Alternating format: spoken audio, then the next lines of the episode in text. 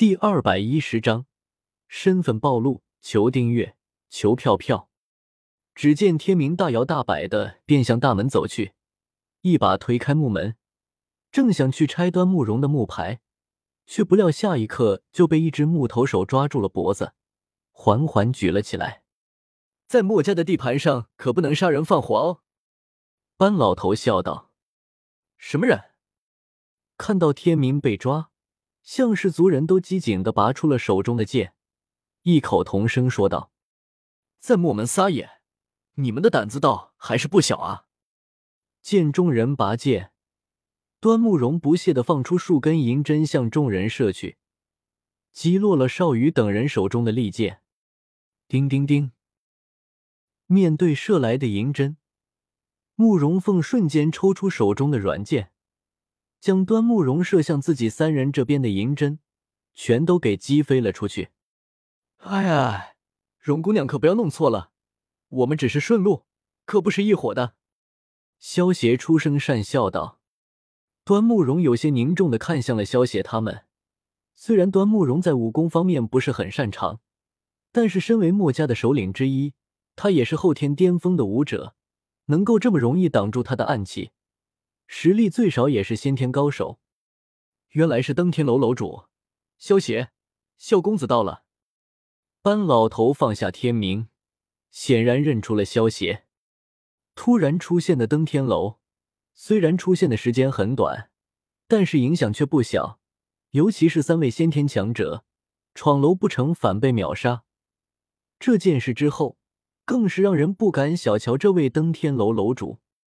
班老头负责墨家的情报收集，而且萧协也没有特意掩藏自己的身份，尤其是登天楼楼主。身边总是跟着两位双胞姐妹，这一点更让班老头确定了萧协的身份。登天楼楼主听到班老头的话，少羽他们也是惊讶不已。虽然登天楼出现的时间才不过短短的三个月，但是由登天楼生产的美酒和琉璃饰品可是风靡全国的，尤其是好酒之人，对于那些名叫清风醉的美酒。更是一点抵抗力都没有，那些琉璃饰品更是珍贵，最便宜都价值百枚金币，而且还都是一直供不应求。登天楼楼主，那是什么很厉害吗？天明不明所以的对少羽问道。少羽白了天明一眼，对天明说道：“登天楼生产的清风醉，每斤价值一两金子，而过去的三个多月里。”登天楼卖出去的清风醉超过二十万斤，也就是二十万两黄金。至于那些琉璃饰品，虽然没有人知道到底卖出了多少，但是估计也会超过十万两黄金。三个月的时间赚取几十万两的黄金，你说登天楼厉不厉害？几十万两黄金，那是多少烧鸡啊？天明掰着手指计算着，发现根本算不过来。到底能买多少的烧鸡？没想到这才短短几个月的时间，我的名号都传到墨家了吗？萧邪笑道：“萧公子是我们墨家客人，里面请吧。”班老头对萧邪笑道：“墨家身为一个庞大的势力，也是需要资金支持的。如果能够得到萧邪这位富可敌国的主的帮助，那么对于墨家来说就是一件天大的好事了。”听到班老头的话。端木荣并没有多说什么，他也明白，如果能够得到萧协的支持，将会对墨家产生多么巨大的影响。想要推翻嬴政的统治，就必须建立军队，而建立军队容易，但是养活军队却不容易，必须有大量的钱财才行。以登天楼的财力，恐怕养活一个十万人的军队还是很容易的。萧大哥，你让这个怪女人。帮我治一下大叔啊！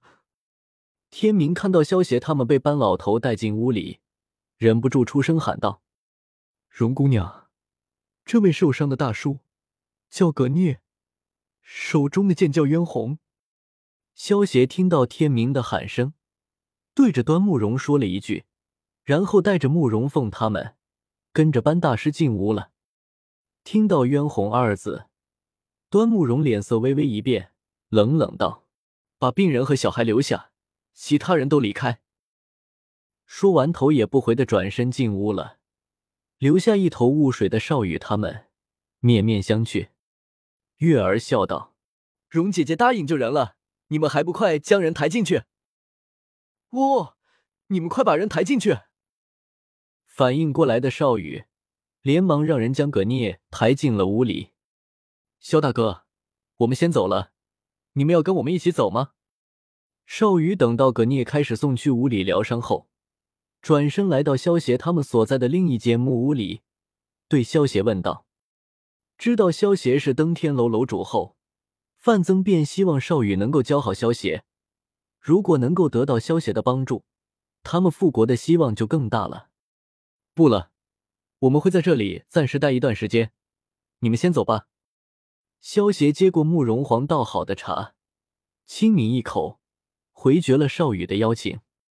好吧，那萧大哥，我们后会有期了。少羽听到萧协拒绝。也没有太过气馁，和萧协拱了拱拳，转身离开了。少羽转身离开后，班老头对萧协说道：“萧公子，老朽有事先出去一下，你们先坐一会。”范增看到少羽出来后，投去一个询问的眼神。只见少羽摇了摇头。范增见此，虽然有些失望，但是心中也是早有准备，所以也没有太过失望。现在的项氏一族连百人都不到，想要这么快得到萧协的支持，估计是没有可能的。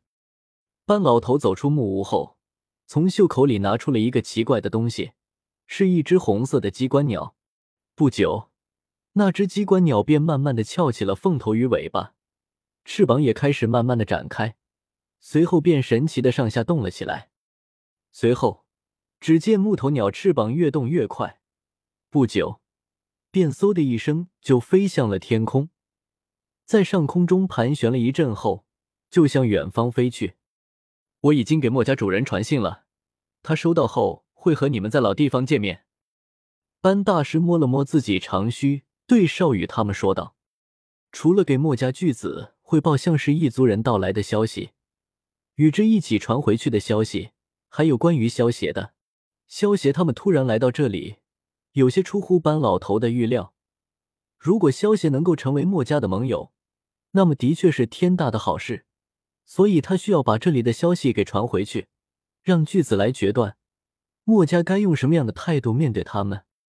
跳上小船，少羽向大家挥了挥手，说：“好吧，我们又该上路了。各位，后会有期了。”随后，少羽左手微握。右手握在左手上，向大家做了一个揖。而这时，天明依旧看着飞走的机关鸟在发呆。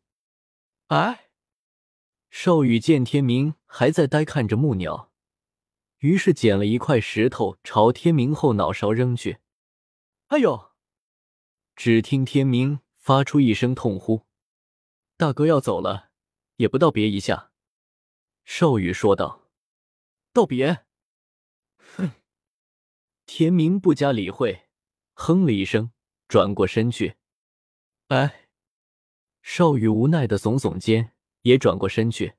正当船走了几米后，呀！突然，只见一块小石头正向少羽的后脑勺打去。少羽吃痛，猛地回头一看，发现天明正在岸边对自己吐舌头，做着怪脸。少羽连忙捡起小石头。反击了回去，不一会儿，天空又出现乱石穿行的场面，而没过多久，范老头又中了一下。哥哥哥，月儿见到这里，忍不住掩嘴轻笑了起来。见少羽他们走后，月儿回房间去给端木荣帮忙去了。班老头也正准备回木屋招待萧协他们，可刚走了一半，便觉得有什么东西在拍自己的肩。转头一看，却又是什么都没有。嘿嘿，只见天明一脸讪笑的从班大师身后跳出，干什么小子？班老头叫道。哎，老头，那中木头鸟你还有吗？天明一脸贱兮兮的问道。什么老头老头的？木头鸟和你有什么关系？见天明叫自己老头，班老头忍不住瞪了天明一眼，这家伙不知道求人的时候该用什么语气吗？借给我玩玩吧，玩玩吧。天明扯着班老头的衣袖撒娇道